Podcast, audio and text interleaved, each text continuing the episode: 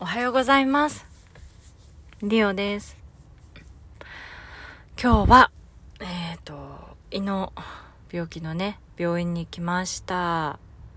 ま車で40分ぐらいかな？都内のところなんですけど、えっ、ー、と、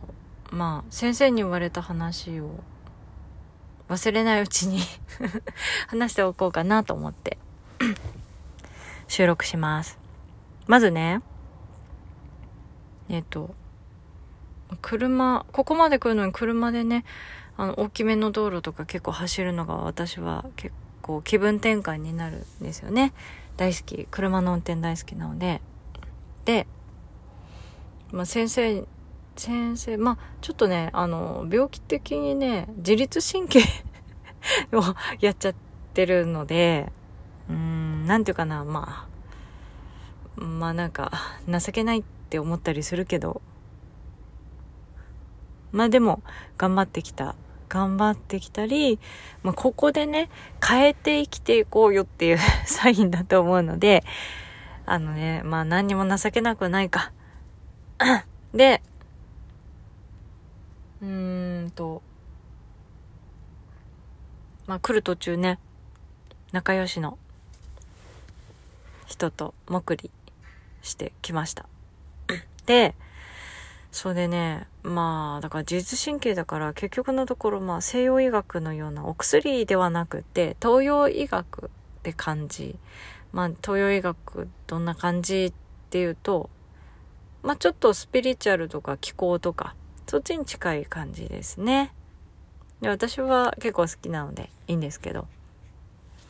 で、先生にさ、ここ最近の状況を喋りました。すると、先生はこう言ったんです。リオさん、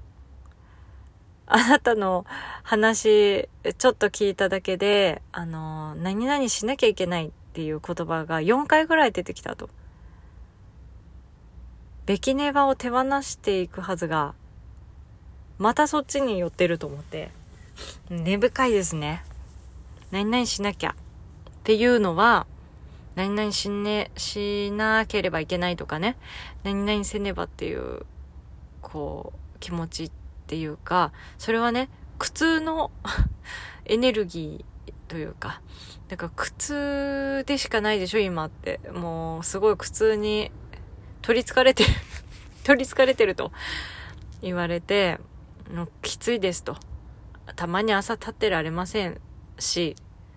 あの、もう胃がしんどすぎるという 話をしました。完全に自律神経ですね。今日もね、結構しんどかったんですね。ね、だからまず、何々しなければいけないっていうのはね、癖だから思っちゃうのはしょうがないと。思ったらダメって思うと、またね、それもね、あの、いたちごっこ、言葉のいたちごっこというか、何々しなければいけないと思ってはいけないっていう、あの、ね、二重の否定がね、今度は始 始まってくるんでね、もうな何言ってんのって感じだから。で、なので、しなければ、何々しなきゃって思ったら、あ、そうだった、何々しなきゃって思ってる。じゃあ、そっからどうするかっていうのをね、二つ、先生に私言ったんですけど、えっ、ー、と、じゃあなん、どうしたらワクワクしていけるのかっていう方向に変えていくという方法が一つ。で、もう一つは、えっ、ー、と、じゃあ何が苦痛なのかっていうのを考える。で、その苦痛から離れる、をやめるにはどうしたらいいのかっていうのが二つ。何々しなきゃって思った時に、いや、何々しなきゃっていうより、どうしたらこれ楽しくやれんのかな？って考えるのが一つで、もう一つが、いや、何々しなきゃ、えっ、ー、と、なんだっけ？なんだっけ？えっと、あ、何が苦痛なのか？その苦痛から離れる方法、何が心地悪いのか？あの、よくスピリチュアルとかで、心地いい方をやりなさいってって言ったりするけど、あの、自分のこと後回しにしてきた人間は不干渉なので、どれが心地いいのかわかんないことがあるんですよ。で、うんと、それで心地いいってなんだろう、なんだべって思って、あの、よくわかんない高級なものに 手を出したりとかね。もうそれ全部私ですよ。だから、心地いいがわかんないんだったら、心地悪いのは何なのかっていうのを考える。あの、部屋の片付けとかも、片付けない方が心地悪いのか、片付ける方が心地悪いのかっていうのを考えると、どっちがいいかっていうのを選びやすいと思うんですよ。なんで、心地がわからない不干渉の人は、心地悪いのはどっちっていうのを決め、えっ、ー、と、自分に聞いていくと分かりやすいかなって思います。だから私は今、うん、よく周りの人のことばっかり考えちゃう他人軸なので、自分にまず意識向けるのが必要かと思います。なので、えっ、ー、と、まずは、何々しなきゃいけないと思った時にどうするか。で、そしたら少し楽になるはずで、そして、あと何、何言ってたかな。あ、あと、やっぱりパートナーシップは、1週間に1回1時間とか2人の状況をただただ伝えるっていう時間を設けた方がいいよって、それをやらないと2人はずれていくっていう話をされました。だから、旦那さんや奥さん、パートナーと話し合って、で、それはね、こうしてほしいっていうのをぶつける時間じゃなくって、ただ状況を伝える。こう、こう、こう、こう、しんどいんだよねっていう。で、それはなんでかっていうと、朝とか仕事とか帰ってきた時の人に話しかけてね、聞いてくれる人はいいんですよ。でも聞けない人もいますよね。で、その、心の準備がしてないと聞けないと。で、聞けない時に言った言葉は100回ぐらい言わないと、あの、入らないと。子供と 一緒ですね。遊んでる時にやめなさいって言っても、まあ、聞く準備ができてないから100回ぐらい言わないとダメですよね。それと一緒だなって思います。なので、あの、話し合う時間を設けて、8割方相手に話をさせて、自分の思いは2割ぐらい話せと言われましたが、ちょっとそこで私ね、イラッとしたんですね。もやもやもやっと。で、いつもだったらね、それね、すっごい素直に私人の話 聞くので、うーん、いや、絶対素直にやったと思うんですけど、先生、今私は、あの、そんなしんどいと。旦那の話なんて聞きたくないところまで来ていると。正直、あの、ぶっちゃけ離婚したいとすら思っている。ので、あの、話し合う時間1時間って本当にしんどいと。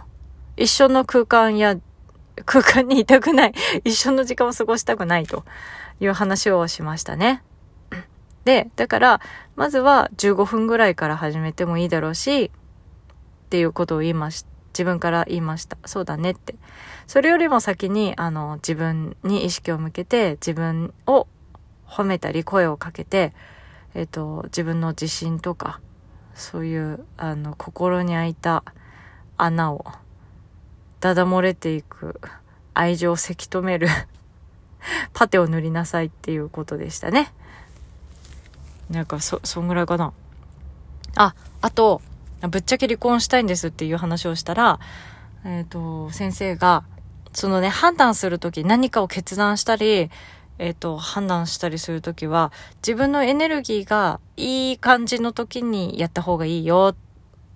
なんか自分が今めちゃくちゃ、りょうさんはエネルギーが落ちてると。落ちてます。落ちまくりですね。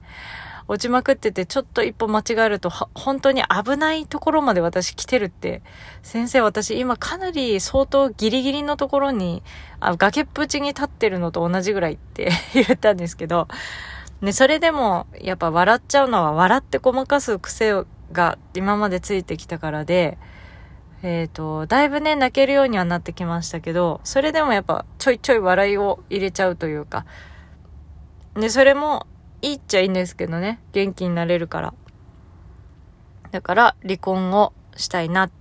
て思ってるのは、今は、えっ、ー、と、今はね、別にしないですけど、今はやめた方がいいと。で、どんどん自分をね、元気にしてあげて、で、もうエネルギーがめちゃめちゃ高まってきた時に、えっ、ー、と、やった方がいいと。決断した方がいい。それで合わないのであれば決断した方がいいと言われました。なので、まずはね、えっ、ー、と、自分を満たす。で、そして、えっ、ー、と、週末ちょっとね、15分でも話する、まあ、ミーティング、ミーティングの 時間をね、取れたらいいなって思いました。多分ね、そうしないとお互いね、枯渇していて、あの、被害者になるのをやめるとは言っても、ちょっとね、おい、聞こえてんのかって思うことが多々あるんですね。まあ、例えば朝、今日しんどいから、座りながら髪の毛直してたんですけど、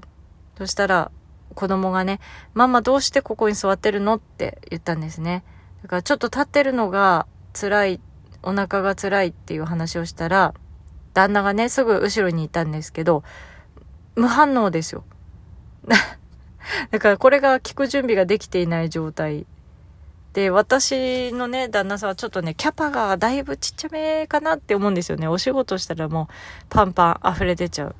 状況なので、全く聞こえてないんですね。そう、そうやって大事なものを失っていくのかもしれないんですけど、まずはそうやって嫌だからここから逃げるっていうよりも、自分をね、満たしてから、おい、お前とは合わねえぞ。いや、まあ、エネルギー上がったらそんな言い方しないか。ね。っていうね、判断ができるところまで、まず自分をね、回復させてあげることが第一かなって思いました。なので、もし同じようにね、胃が微妙っていう人は、まず、機能性ディスペプシアを疑った方がいいですよ。本当に。あの、板橋にある専門のね、病院に来てるので、おすすめです。というわけで終わります。ありがとうございました。